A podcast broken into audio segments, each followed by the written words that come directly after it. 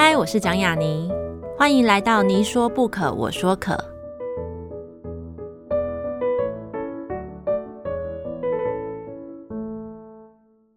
这个节目在爱听听抢先首播，欢迎大家关注我的节目。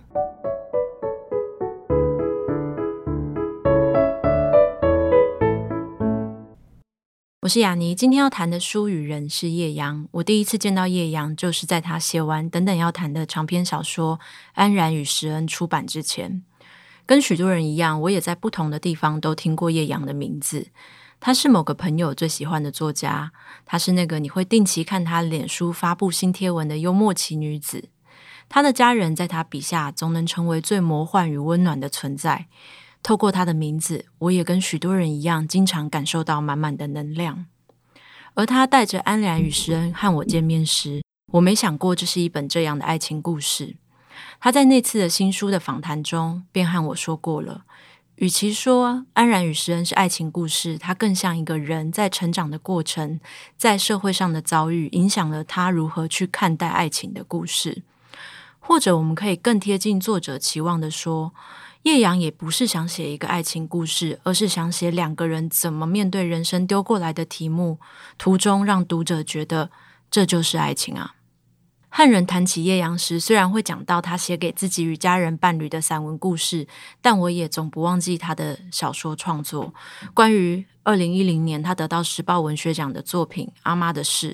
在后来读到的访谈里，我才知道，最初他是因为工作关系，为了一个广告抢书的栏位，在那里发现了那个文学奖的征稿讯息，索性投稿却得到首奖的故事。文学奖这个老派的传统，竟也成为叶阳的一种起点。当然，他也分享过、提过文学路上的那些质疑与寂寞。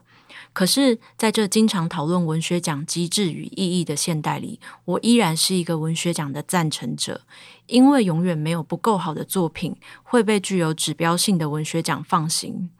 它永远会是一个残酷舞台，一种军备竞赛。即使当时的叶阳就像赤脚闯入，但那也只说明了他赤脚就能打败许多精心装备的人。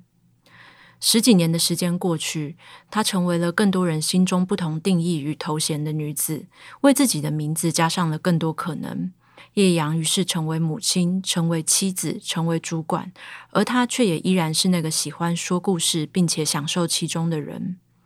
透过安然与石恩，就像透过过去所有真实与虚构的角色，叶阳说的也不总是亲情与爱情的故事，更是他自己那个深爱文学与创作的永恒的故事。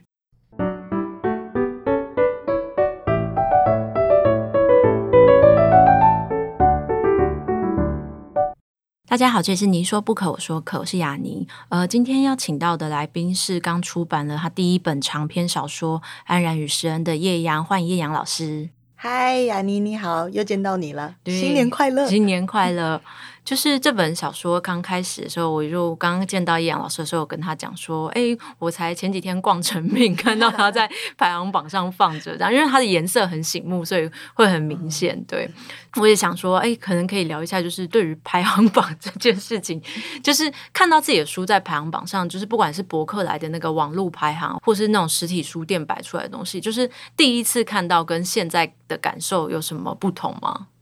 每一次当然都是。很为他感到高兴，嗯，因为这个这个是我第五本书，但是。已经不会是那种为自己感到高兴，嗯、是为他感到高兴，觉得啊，原来就是在这么多的书里面，有足够的人挑他看，才能有这个机会上到排行榜去，很为他感到高兴。那像这本书，希望他加油，他应该会在上面很久了，不知道。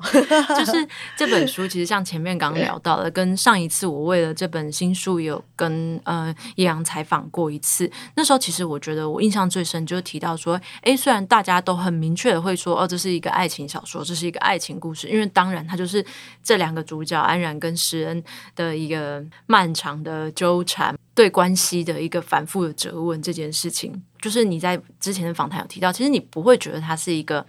呃很标准，或是只有爱情的一个故事。提到这个事情的话，我就会想到说，诶，但是在你心中，如果它不是，一个很标准的、很典型的一个爱情故事。嗯、那你心中有没有那种你觉得啊，讲到爱情小说，讲到爱情故事，其实应该要做到那个程度的那样子的一种书？一时之间要讲一本书，可能没有。但是其实我觉得，像电影，呃，哦《甜蜜蜜》啊，就是有一点点像这样子的感觉啊。张曼玉跟黎明他们也是纠缠了很久，然后很长的时间也不是那么常见面。嗯，但我个人的感觉是。哎，我也是经过了好几次的不同的采访，然后不同的人问我问题，我就才发现说，原来大家觉得这样的谈恋爱是蛮痛苦的，很痛苦啊！我不觉得耶，哦，真的，呃，对对对对。那稍微跟听众们说一下，这个故事大概就是这两个人其实应该算是不在一起的时间远比在一起的时间多，而且他们可能都有在跟别人在一起，然后他们活充满误会，所以他们一直没有愿意踏出。那在一起的那一步，但他们却又互相很深深的关心跟爱着彼此，这样子。我觉得这个故事，我越跟不同的人讨论或者是谈论的时候，会有一种感觉，就是这个故事好像更多是在探讨说，两个人可不可以用朋友的身份去相爱，嗯的一个故事，这样子。就是他们认识了十几年，其实是朋友的身份远多于其他的身份，这样子。但其实他们两个是相爱的吧？我我的感觉是这样，只是说他们并不是用一个情人或者是夫妻的身份去相爱。嗯、但或许啊，我觉得各位反过来想，如果你是情人或夫妻的身份，恐怕也没有办法相爱那么久 所以，如果你身边有这样子，或是你自己有这样子的故事，恐怕你很容易就能了解，其实以朋友的方式去相爱，或是有朋友的方式去爱一个人。或许是一个可行的方法。嗯，嗯，像我也是属于那个，我觉得这样谈恋爱也太辛苦了。这对我来说是属于虐恋的等级啦。嗯，对。但是你自己去感受，你会觉得其实还好，其实不会的原因是什么？我们在谈就是安然与施恩这两个人的关系，就是你为什么觉得他们并不会让你觉得那么的虐，那么的辛苦？我觉得这两个人基本上在人生里。他们是属于时间都不太够用的，嗯，两个人等等，因为工作很忙，因为有孩子，总而言之，他们的这一生都蛮忙碌的，都时间不太够用。所以，如果不管我是郑安然，或是我是袁施恩，嗯，我我能够拥有一个朋友，可以这样子的爱着我，我觉得挺好的。嗯，我不会完全把这件事情当成负面，或者是觉得他们是一直有一个不足。其实他们两个人那样子的关系，或许有些人觉得太不足了。我只能说，他们可能是蛮特别的，但不到不足。我觉得他们有一个自己能够相处的模式，嗯，那那个模式对我来说是很足够的。尤其是时间不够的两个人来说的话，如果你身边有一个这样子的人，他对你的情感是很纯粹的，就是说。并没有柴米油盐酱醋茶，虽然很多人都说这样很虚空啊，就是吊在半空中啊，也不知道一个结果。可是其实人生最后的结果，基本上大家都是殊途同归的嘛，嗯、结果都差不多。反倒是这份。情感，我觉得要求的不是一个结果，而是每一次、每一年，他们从两千年的开始，我记得是二零零七年吗？嗯、七八年那个时候开始认识，那个时候他们才二十几岁，到一路他们迈入中年的四十岁，二零二二年他们认识这十七年，每一年他们都有几天或者是几个月，他们有办法相处在一起，这个时间长短不同，但是每一年他们都有一些。两个人的回忆，嗯，那当然有一些回忆是特别的奇怪，就比如说他们两个人跑去生产，就是生孩子，因为那个孩子，呃，就是呃，应该说女女方生了一个小孩，但跟这个男生没有什么关系，对，对，还不是他们的孩子，对对对，但机缘上他们生了，也因为他刚好在那时候需要生产，然后这个只有这个男孩子可以陪他。不管他们跑去生产了，他们跑去花莲玩，或者是他们因为台风然后被困在机场，他们都有一些原因，每一年可以见上几次面。其实他们每一年都有一些特殊的回忆，这样过了十几年。我个人觉得，对我来说，这是非常非常好的一些回忆，也是很好的人生路上的伴侣吧。嗯嗯，我自己在后来就是采访之后再重读一次这本小说的时候，我会想到，我觉得它对我而言其实非常具有不正确的爱情跟不正确的 某种关系的文学性，但我已经忘记我是在哪一部小说里面，就是一个好像是一个外国翻译小说里面。看到曾经有一个剧情是跟他们并不是安然与世人，但有点类似，就是有一对情侣，他们各自都有伴侣，可是他们曾经在一起过，但他们相约每一年都要再去一个国外的地方约会，然后那段时间就是他们要忘记他们自己有。丈夫啊，有妻子，有小孩，然后他们会在那边，然后在那段期间里面，比如说他们可能刚好到荷兰，因为荷兰可以抽大麻，所以他们就会顺便抽大麻等等这样的故事。然后我就想说，哎，安然与石恩的故事很特别的地方是在，其实如果用不同的角度去看，他们还有各自自己转身的那一个他们现实生活的一个可能正统的一个故事。可是这本长篇小说，它其实你所摘取的每一年，其实都是只关于他们两个人。人的故事而已，但其实如果你把郑安然拿出来，你把原始人拿出来，他们其实还有发生好多好多好多很可怕的事情，在他们的每一年里面。我后来就转念想说，其实好像很浪漫啦，其实是一种救赎啦。在对啊，对，你想想看，他们可能一年就见面那三天，或那十天，或那一个月。可是你如果真的看这十七年，他们每一次见面都是那三百六十五天里面，他们比较不残忍的那十天。对，对其实我觉得人的一年中有十天比较过得不残忍，其实蛮好的。蛮好的。所以我觉得安然与食恩在一起的时候，他们那个雨发生的时候，就他们两个人在一起。的那个时间点，嗯，对我来说，我都觉得这是一本很舒缓的书，嗯，或者是很舒缓的故事，因为他们能在一起的时候，当然分开的时候都会觉得，哎，要是能多在一起多好。可是我们都知道，其实如果他们三百六十五天都在一起的话，恐怕这本书就不会是这个样子。对对对，我那时候觉得很浪漫的一个点，就是我刚好又重看那个《爱的迫降》，然后他们后来在一起的时候，也是偶尔在瑞士见面这样子，哦、我就觉得哦，对，确实好像是这样子才才能够走得长远呐、啊。对，当然这本书其实更有趣的是，它有一个我觉得比较接近开放式结局的地方，就是读者可能要去。看完这本书以后，去想说，哎，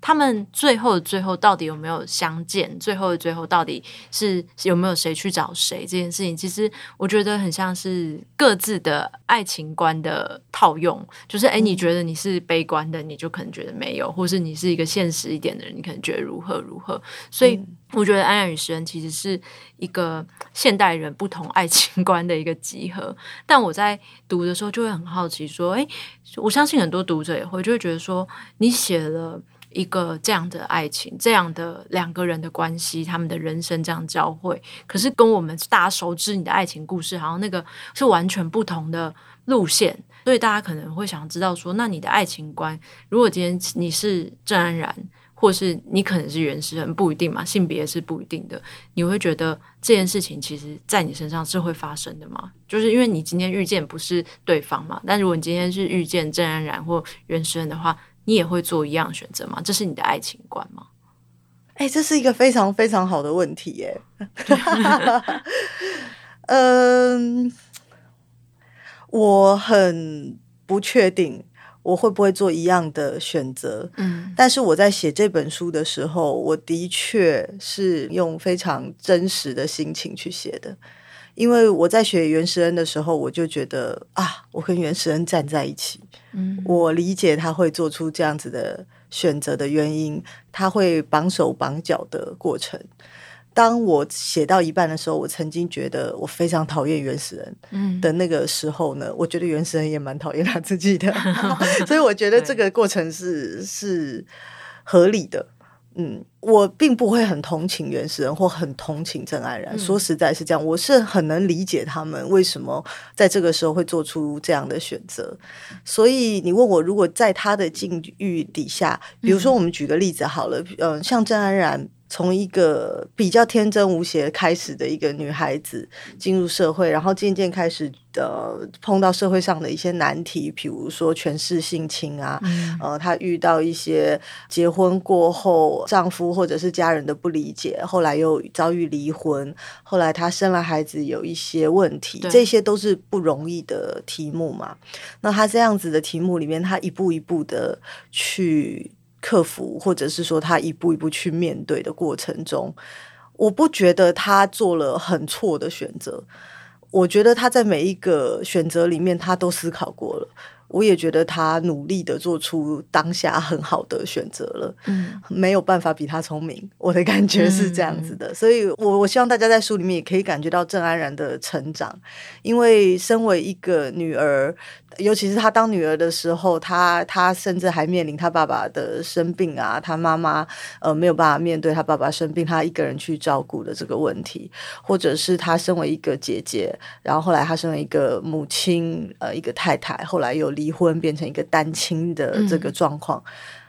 我觉得他很努力的去把这些问题去面对。那当然，他在这个过程中必须要把爱情放在优先顺序里面的比较后面。我相信是很多女人可以理解的一个过程。那我也不觉得他是。非常牺牲而已，而是说她是一个很理智的女人，做出一些选择。嗯。如果我是她，我想那个时候我真的也把我的脚放在她鞋子里面了。我相信我跟她的选择并不会差距太多。哦，那如果转过来说，原始人他就是一个很单纯的男孩子，在工作上那个原点上面要一直去转啊，然后。同样的，他能不能去追求一个女孩子？说实在，如果这个女孩子离你很遥远，嗯、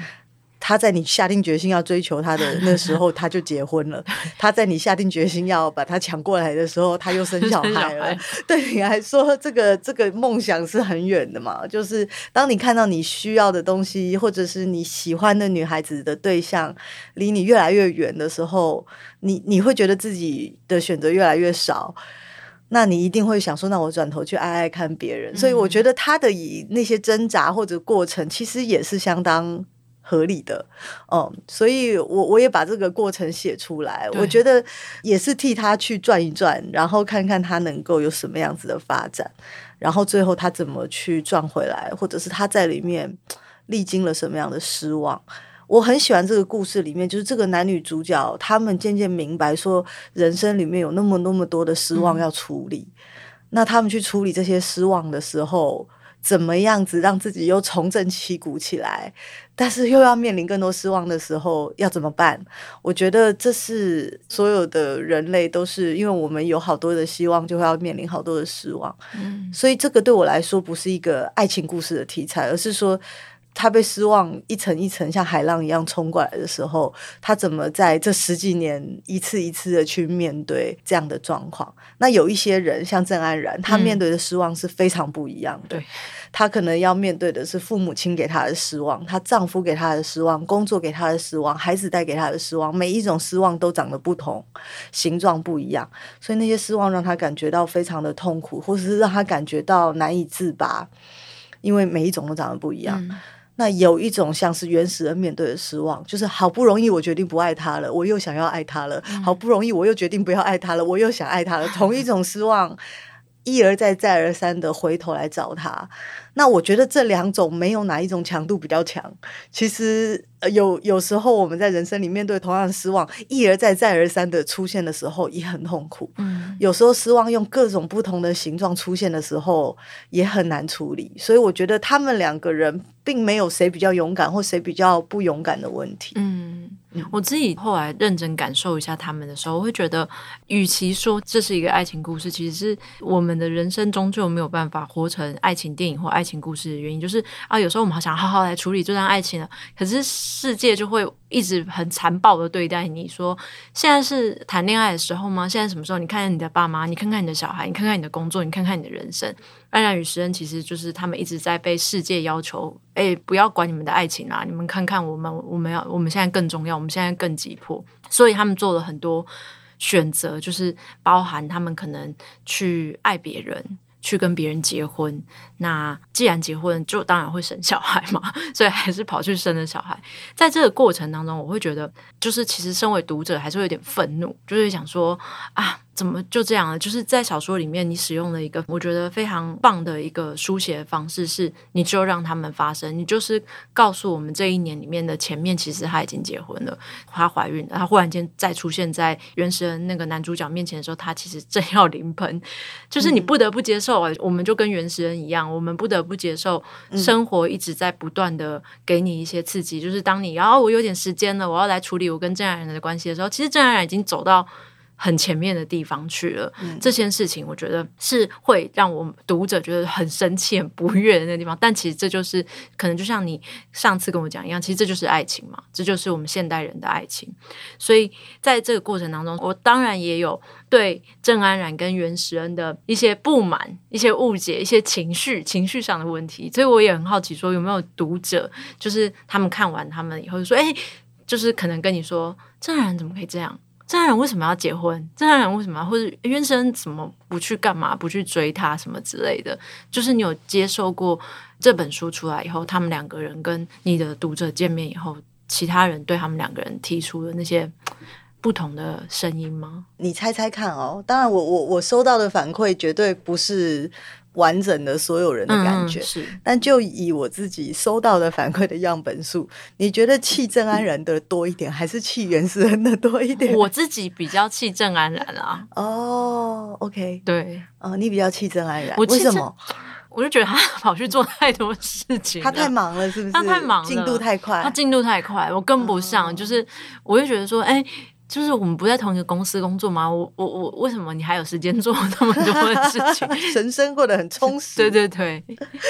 这种气哦，我接收到的对原始人气的人比较多一点点，气、哦、他什么？就是动作很慢这样子。哦、然后我接收到一个最好笑的是，有一个女生的读者就说。我跟你说，我真的我会被原始人气死。他真的动作真的很慢。我跟你讲，他谈一个恋爱哦，我真的已经谈八个。他就跟我说，他真的觉得他以前谈恋爱哦，男生不可能这么慢。这个男生真的太慢，就是注定要那个。嗯、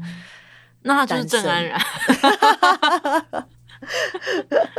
对，然后当然气原始人的就是嫌他动作慢嘛，然后嫌他想太多，好、哦、就觉得一个男孩子要拿出他的那个行动力这样子，这个我同意啦。我觉得爱情里面是需要行动的，就是你不能一直坐在家里，然后等着有一天有一个皇冠掉下来的时候，从此以后你就变成王子了，嗯、然后你可以去吻公主了。嗯、这个世界好像比较没有办法这样运作。但是气郑安然的也有，我有遇过比较激动的，还直接跟我说郑安然就是个 bitch，真的很他就是骑驴找马呀，他就是标准的这种假蛙来跨挖挖，是这样说吗？哈，就是他同时有两个选择，但这都是真实会发生的事情。但其实真实生活里面，不要说他们，就是我们自己谈爱情，其实也都会犯一模一样的错，或者是做过类似的选择。我相信会生气的原因，其实就是这个。我觉得他们两个大概都也有意识到自己是有点犯错，嗯，可是当你意识到自己犯错，你的下一步要怎么办？对，那我觉得他们两个在某一些地方可能都各犯了一点点错嘛。比如说，可能原始人就觉得，哎，郑安然是不是离我太遥远了？嗯、然后有点犹豫，让郑安然可能太快下决定了。好，就是看到哪一个男的对他比较好，就先跟他在一起。这当然这也是很正常。但他们两个共同大概。比较明显，而且两个都有的问题，就是他们两个都想要确认对方爱他，嗯、他再去爱对方。嗯、这个我觉得就是现在有在听的听众们，当然 有人如果能够像樱木花道一样冲过来说“亲自我爱你”，然后你再去爱他，通常这样是蛮好，嗯、但不一定这世界上所有人都是樱木花道嘛。那你如果真的很喜欢一个人，然后你要等他表态的话，其实有时候就是等来等去，就最后就等不到这个人。那我觉得他们两个的确在这个上面是共同的一个问题，就是在试探的过程中，他们会一直在等确认的那一步，这样子。在之前的访谈里面，其实我也会很好奇，就是比如说书出版了以后，可能比读者更亲近一点，就是一起生活的人，他们可能也会正式的看到这本书，或是嗯，其实我不太知道，因为我不太去问我自己的伴侣说，哎，你有没有看过我的书？那如果他要谈的时候，我就觉得，哎呀啊，先不要，就跑走。所以像彼得，他会看你的每一本书吗？没有。你你你也不会去追我，你们不聊这个。对我我个人觉得他应该都没看。哦，都，所以这本好像看了两页吧。他看是前面两页，对对对，所以我觉得他应该都没看。那你会跟他用十分钟说完《安然与诗恩》吗？不会，他也不会问我。好悲惨的婚姻啊！就是你们还要聊的是另外两个人。对，那像安然与石恩的故事，如果说在你身边亲近的，比如说可能是朋友或家人，或是其他人来说，或者说你如果就你自己伴侣的立场，像我记得上一次有聊到说，可能在里面那个角色就是。呃，郑安然后来结婚的对象，他的先生，然后他的个性，为什么他可以真的得到郑安然？然后为什么他赢了原始人的原因，就是因为他有一种套用你伴侣的说法，就是他都来都来了，他是那种来都来了，我就要拿一点什么，要做一点什么，我要得到一些什么才走的人嘛。如果就这样来看的话，这两个人可能在你生命中比较亲近的人当中，他们会怎么看安然与石人？这一题啊，就是我才回想到，其实真的亲近的人，我的家人都没有人跟我提了这本书，他们看了没？但你知道，你会有办法得到蛛丝马迹，就是哎，他们有没有看这样子？没办法，没办法，甚至没办法。所以你不会送很害羞啊！我给了我爸爸一本，嗯，我妈妈是负责校对，嗯、所以他一定是有看的，但他不会跟你说啊，那个郑安然哦这样。没有，没有。他说不错，这样子，然后就不会再说了。我我自己真的蛮害羞的，所以不会跟很亲近，甚至朋友找我签书，我就赶快签完，然后就赶快请他吃太阳饼，然后不要聊书这样子。对对对，对。哦，所以过去的书可能也都是如此。比如说，他们可能，如果你感觉到对方有一个起手是说，哎，那我们来聊一下那个你在书里看到那个东西什么什么的。我觉得很有趣的是，可能跟我很熟的人，就是这我个人的个性可能跟我书写的文字很差很大，所以很难从我的 个性里面直接跳到我的书。对，所以我，我我个人觉得很有趣，就是其实如果你有读我的书，对我来说，你是另外一种世界里的朋友，嗯，也是我很重要的朋友，而且你了解的是另外一个我，嗯嗯，不是我非常亲近的朋友能够了解的我。其实，对我觉我觉得这好像也是一个很有趣的事情，就是书写的性格跟。呃，生活里的性格其实两个都是真的，一定都是真的，嗯嗯、对。可是，可是他们就是会不太一样，然后有时候会要选择一下，就是家人跟朋友好像也会蛮配合，他们都会想说，哦，那我就尊重你的那个书写者性格，对，好像确实是，我觉得是一个比较理想的书写状态。而且我很难想象未来我儿子长大以后，嗯、他们看到我写的这些小说故事，我的爱情观啊，或是听到我的采访，然后我讲爱情的时候。我不知道他们会怎么想哎、欸，尤其是我这两个鲁莽的儿子，鲁莽的儿子，好好笑。说我妈妈懂爱情吗？这样，哎、欸，我妈在那边讲什么啊？对、嗯，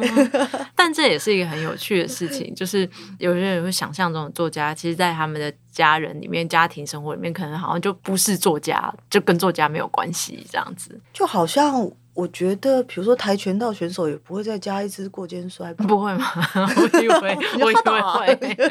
不然怎么赢呢？应该说，我的个性可能比较像我平常写的周记啊，那些、嗯、那个可能就很像我平常会说的话，就是可能蛮搞笑的这一类的。但是，所以当我写《安然与食人》的时候，我的确是。嗯会需要泡一杯茶，然后把我自己搁在一个地方，嗯，然后开始写。但那不代表那不是我诶。其实我后来就发现，哇，有时候不管是我所受的伤，或者是我当年看的那些，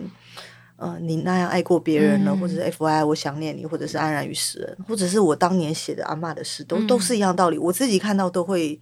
有一点陌生，嗯，但是呢，看了以后又觉得啊，原来那是一部分的我这样子。我觉得我跟原始人是有一部分是很接近的，嗯、就是有一部分的我连我自己都不太认得，所以当我写原始人的时候，我有一种很特别的共感，嗯，就是我可以理解他的心情，就是他可能深爱郑安然的心，或者是他其实爱着一个人的心，他自己都不明白，对。那种感觉就好像我有时候去写小说，或者是我实在太想要写小说了，我必须要不要理我儿子，把我儿子送走，然后我要自己在这 房间里，或者去住饭店写小说。那个心情，我觉得跟原始人突然回头发现这不是我要的，我要的东西在另外一个地方的那个心情，其实是很接近的。嗯嗯。可是像刚刚提到那个进去写作那个东西，像是不管它有一个切割点，是泡一杯茶，或是跑进房间，或是去一个地方，这件事情，它是一个能够被现实生活中就是比较习惯那种热情。然后跟很吵杂的那样子的性格的你的伴侣家人们可以去适应的吗？像我自己就会觉得，诶，我遇过，比如说很前任啊，或是说我的自己比较亲密的我的爸爸妈妈，其实他们对于协作状态这件事情不是很能理解的。嗯嗯，他们可能会觉得说，就是有这么需要安静吗？有需要到一个地方吗？或是说，嗯，它不就是一个工作？对，可是我自己会觉得啊，好像写作跟工作不太一样，不太一样。嗯，创作是一个我觉得蛮蛮奇妙的东西，是一个你要去把东西架起来的感觉嘛。那你要从一开始怎么架？而且我后来发现写长篇小说，它需要一个一贯性，嗯，所以那个对我来说是一个挑战。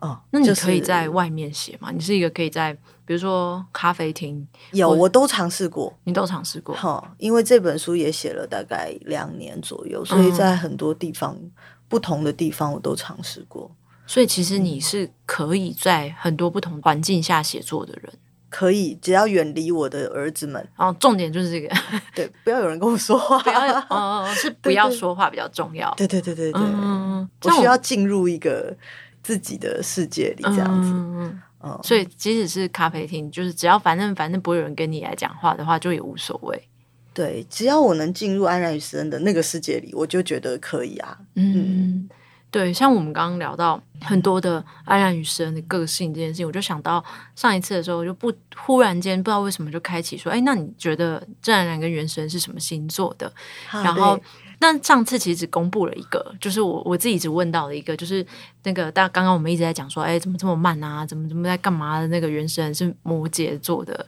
男生，然后我还记得上次专访的摄影大哥还是摩羯座的男生，对对对，然后他就有一种 啊，就是这样啊啊啊，不然是要怎样？啊就是那种，我就想说也太好笑了吧，对，这样子的感觉。但是我没有问到郑安然，就是我一直很想知道说，哎，像这样子的女生。就是一个相反的，我我我可能稍微比较不能理解，会有点小生气的女生，她是什么样的星座？哎、欸，其实我对星座的了解非常的少，oh. 就是我连星座有几个跟所有的星座我可能背不起，上升啊，什么太阳、月亮，你就不太就所有的星座顺序我可能也背不起，嗯、所以我对星座的了解是因为我生了儿子身边的人。对对对，我生了儿子，他是金牛座，然后我才去研究一下，哦，原来金牛座是 什么这样。因为小时候我对金牛座也是不认识，嗯，对，所以上次说是摩羯座，是因为刚好我们认识几个摩羯座，觉得个性很像这样子。嗯、对，再加上我之前打打赌陈其迈是 摩是摩羯座得了一些钱，所以我就觉得十万块很多是十万元，对，跟我先生打赌，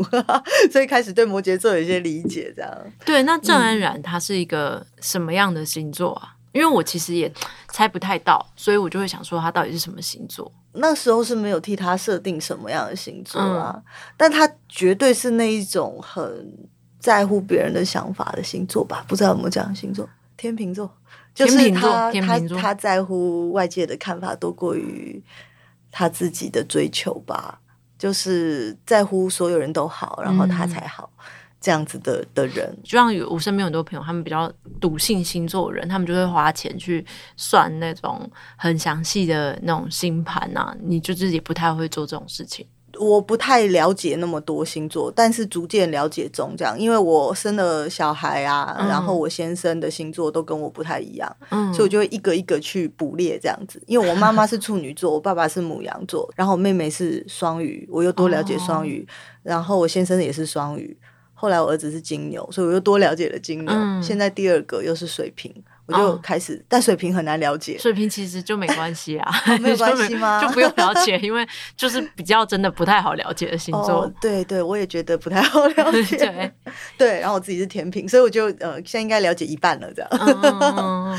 对对对啊！但是其实这些东西的了解，我觉得其实就是观察到一件事情，就是你笔下的人物，不管是以前的散文，或是最早的短篇。到这一本《安然与诗人》，甚至是在你呃脸书上面去刻画你生活中、你家庭的成员的这些东西，他们其实都有一种魔力。对对，读者来说，我觉得那魔力并不是来自于一种每一个个人都真的真的独一无二、很特殊、很特殊，而是来自你能够把他们赋予他们的特殊性。我觉得这是，就是我觉得我后来去观察叶阳这个写作者的写作风格发现的，就是我觉得这好像是你独有的一种写作的特色吧。就是你对于人物的刻画这件事情非常非常的深刻，然后非常非常的在行，所以我才会很好奇说，就像你讲的，我觉得可能跟你刚刚讲你对星座了解一样，是一定是来自于你身边出现这个星座以后，你才会去收集它，你才会了解它。那你所写的过往所有的作品里面那些出现过的人物，嗯、不管真实虚构。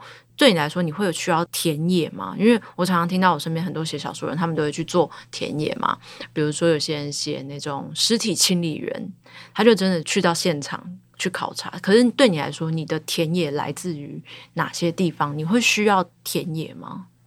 我下一本小说就蛮需要田野的，哦、所以还正在跟出版社讨论。因为呃，那个的量体比较大，然后那些职业对我来说比较不熟悉，所以我觉得那个可能就比较需要田野。嗯那至于我之前写的人物啊，或者是什么，的确他们跟我的生活是会有一点相关，嗯、或者是我就是认识刚好跟这些有关的人，比如说我写原始恩。他是家里排行老二这个事情，我的确是在那一阵子就非常关注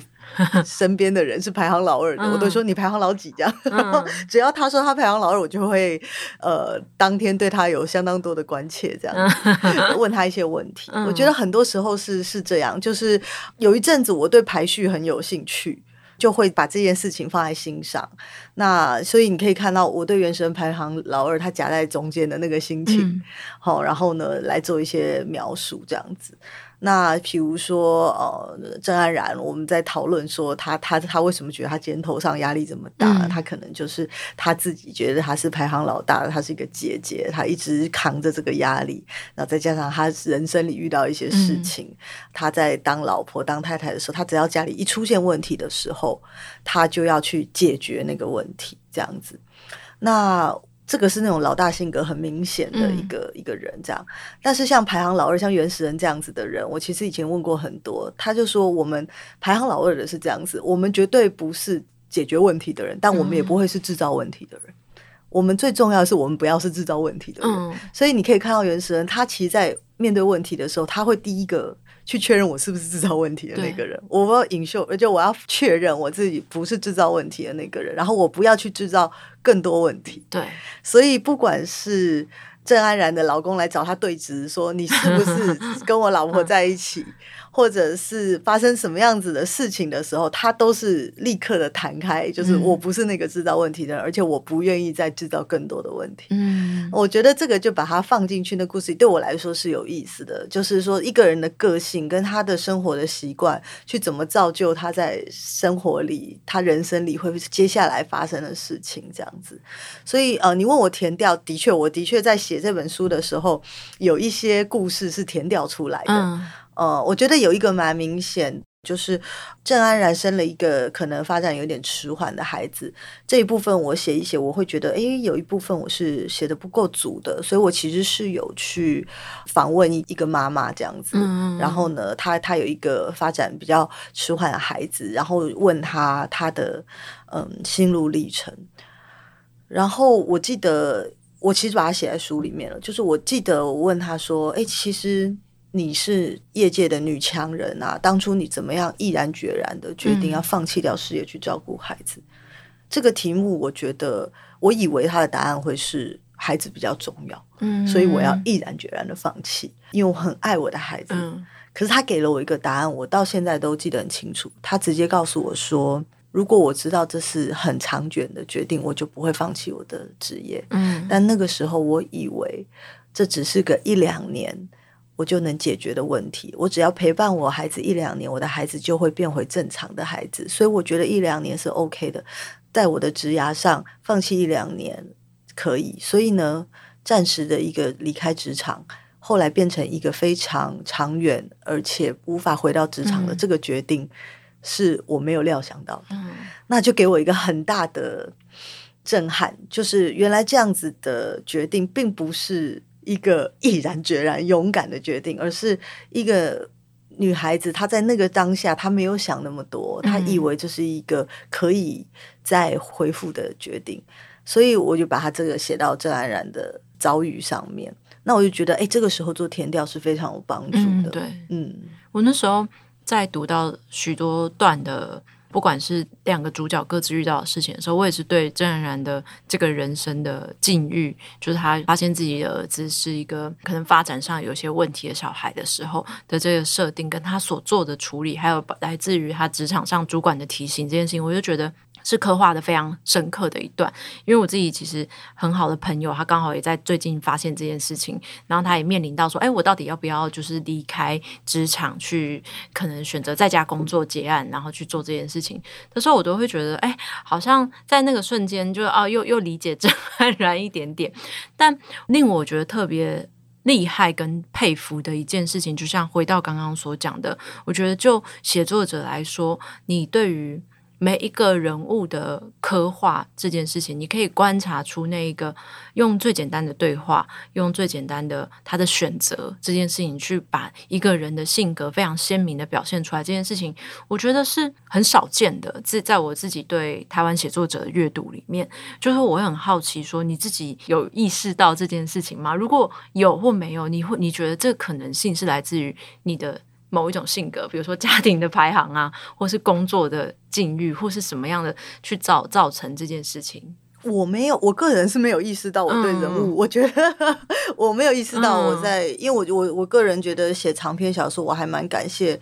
所有买这本书的人对他的包容啊，因为这是我第一次写长篇，可能里面有很多谬误 或者是错误的地方，这样子大家可能会抓到。所以我没有特别的感觉，我对人物的刻画什么多么深刻，嗯、这个我是没有的。嗯，所以谢谢你这样说，嗯、我觉得我觉得是好像从。你的那个的时报文学奖那个作品开始，好像都有蛮明确的这个特色。如果有兴趣研究叶阳作品的 的朋友们，可以就是往这个方向发展。对，我觉得非常的非常的有趣，然后非常的好看。对，当然我们聊到《安然与诗恩》，其实它不只是一个你的第一本长篇小说，我觉得这是一个勇气吧。因为我自己在接触出版写作圈的时候，常常会听到一句话，就是啊，你要去写小说啊，然后你如果去写跑去写小说。说，然后但你写的是短篇小说，别人就会改说啊，你要去写长篇小说。我想说，你们什么时候才要满意啊？你们什么时候才要满足啊？但是你就是真的推出了你的第一本长篇小说这件事情，我觉得它是一个很重要的东西，因为在现代的文学的世界的核心主流里面，还是长篇小说啦。很替你感到开心之外，就是它其实有一个很标志性的是一个来到新的出版社，到镜文学展开就是一个系列的合作计划。其实我会觉得，我都会听到有人去镜文学，然后有一个系列的合作计划，我都会觉得很厉害，因为就是他们都要，比如说会有一个预期，你一年要出一本这样子。对你来说，这种有规划性的出版，或是有人督促的 出版，这件事情是一件有压力的事，还是你觉得是一件蛮不错的事情？我觉得是有压力，而且蛮不错的事情，哦、是都有的。压力是很大的，很大的。对啊，我好像强调太多次，我第一次写长篇小说。不过也就是因为这样，我才知道说原来不是我想象的那么容易。嗯，但如果没有按部就班，就会更不容易。是，嗯，因为它是动辄数十万字的状况下，的确它会有一个。压力，而且也不是一个碎碎念就能完成的，嗯、它就是一个故事的架构。有时候你的角色不够多，你的剧情不够多，你推动的不够的话，都都没有办法成熟啦。嗯嗯，所以我很高兴我。愿意接受这个，因为其实我觉得百分之八十的我都不想要写，太多了，所以百分之二十的我居然去签约了，这样，嗯、所以人生果然是八十二十法则。所以呢，我虽然有时候百分之八十的我会抱怨说这是怎样，我到底是哪根筋不对去签约，但是跟大家说明一下，我其实呢就是签了五本这样子，所以还有四本要继续努力。那如果一切顺利的话，真的希望每一年都能够有一带一本小说来。来跟大家见面，嗯嗯嗯，真的。关于像你刚刚有提到，就是你的下一个小说可能是需要田田野调查的这件事情，就是所以他是已经开始的写作了，还没有开始，但是大纲已经开始撰写了。对，那希望能够。这也是另外一个我的挑战，就是不知道大家有没有发现，就是《安然与食人》里面的人其实没有很多人。对对对对对。那、嗯、当然，它算是一个比较私人型的小说嘛，那也是爱情小说，它不需要很多人就能够完成。那我下一本书是想要挑战里面的人是多一点的，也复杂一点。嗯、对。可能会不会复杂到像以前那个亚森罗平 还是福尔摩斯，前面还要先前情提要，这个人是谁，免得大家想不起来。但是我是想很想要挑战，第一个就是呃里面的角色多一点人，复杂性多一点，然后再来就是呃从爱情小说我想要跨到一个比较争议性或者是社会议题多一点的，嗯，那这个都是。我还在考虑的部分，不过也希望这个这样子的书可以出来，因为我个人是蛮喜欢这样子的议题，嗯、就是呃社会议题类，就是会是说，哎，这个事情到底是对是错？比如说，我们举个例子，从呃法官的角度，从警察的角度，从医师的角度，从律师的角度，从记者的角度，可能他们的看法嗯都不是一样的。嗯、想要往这个方向去尝试看看。同样，我现在好像说太多了，又可能最后又没有写出来。但同样就是需要这些人啊，这些角度的角色出现。对对对对对，对对对，所以再往这个方向再去努力看看，这样子。嗯，这个是一个现在正在想的一个题目。当然，我还有另外一个题目，这样子，因为就是我先生一直不停的说，你为什么不写科幻小说？你应该要写未来科幻小说，或者写古装片。为什么？为什么？古装跟科幻也差太多。对。嗯，他一直很喜欢。我后来就发现，我先生穿越古装那种。我先生不喜欢任何当代的东西，他喜欢要么就是非常古代的，要不然就是非常未来的。哦，对，因为他没有停留在现代，对，他没有活在现代。那我自己也很好奇，就是身为一个读者，然后我也觉得应该有哪些人，我觉得就公平性而言嘛，因为可能你有为其他家人写过，我想说，那小儿子就是路卡，他可以拥有一本属于他自己的书嘛？就是我我蛮担心这件事，我担心他没有，但他长大以后就会想说。哎，为什么我没有？哎，你真的是妈妈耶！嗯、因为你担心的事情，我也担心过。对啊，因为说实在的，我其实现在是没有太大的兴趣在写一个 关于小孩的事情的书。我相信是。对，可是呢，我真的，一这个想法才一出现，我就觉得，哎呀，那这样子以后，我小儿子会不会说，全家人都会有一本书，为什么我没有？为什么你替哥哥写了一本，我没有？这样子。但也有可能，就像那个刘勇老师的小孩一样，就是他可能觉得他小孩子可能是比较坏，就想说你不要 再写我了，也是有这个可能性。对，所以我决定这件事情，我最近的想法是推给爸爸，因为我一直跟那个。哦彼得说：“你画出来的那个小漫画那么好笑，你不然就画一本卢卡之书好了，然后你出一本小绘本，我们就把这件事结了吧，哦、也是可以啦。对，但我不知道，因为我觉得当初其实就这这就是一样，这就是好像是排行老大的这种概念嘛。罗比就是排行老大，什么事情都好新鲜，所以就替他出了一本书。但是到了卢卡。”我目前他还不会讲话，而且他是一个非常难琢磨的水瓶座，嗯、对吗？我个人觉得他可能不会很在乎，嗯、但不知道，对，但不知道，对，对。但我自己还是会觉得，哎，应该要有一本，但是比较公平之外，但我还是更期待下一本小说的完成啦。对，嗯、虽然才刚出版完，但我就已经觉得好像可以准备开始读下一本了，就是麻烦您了，有劳你了。不过我还是替《安然与时人》说一下，就是这可能是我。人生中唯一一本爱情小说，哦、没有在写爱情。呃，目前没有，因为想要写的题材开始往别的方向转了，这样子。嗯、但我还是觉得这是蛮符合我爱情价值观的一本书。嗯、然后后来我就会发现，经过这好多个不同的采访以后，我就发现。原来我的爱情价值观是蛮宽的，这样，嗯，因为我一直不停的被别人说，可是这样子爱情，这样的爱情实在是太不符合爱情了呀！你应该要怎么样怎么样这样，我就觉得啊，这样不符合吗？这很符合我心里的爱情。对，我觉得可能给听众的一个期待，或者说一个，就是如果你对爱情有不同的想象，或者是说你期待看到。不只是爱情故事的一些爱情的可能性的，就是包含像我们刚刚前面讲非常多的选择的问题啊，人生其实还有很多事情要忙，不一定现在可以忙到爱情这件事情。我觉得都可能要来看看安然与食人的故事。与其说它是爱情故事，我觉得它确实就是安然与食人两个人的故事，然后或者是说它就是我们身边我跟另外一个对方的两个人的故事啊，对。所以今天谢谢易阳跟我们聊了很多，然后更重要的是介绍了我们安然与食恩，谢谢，谢谢。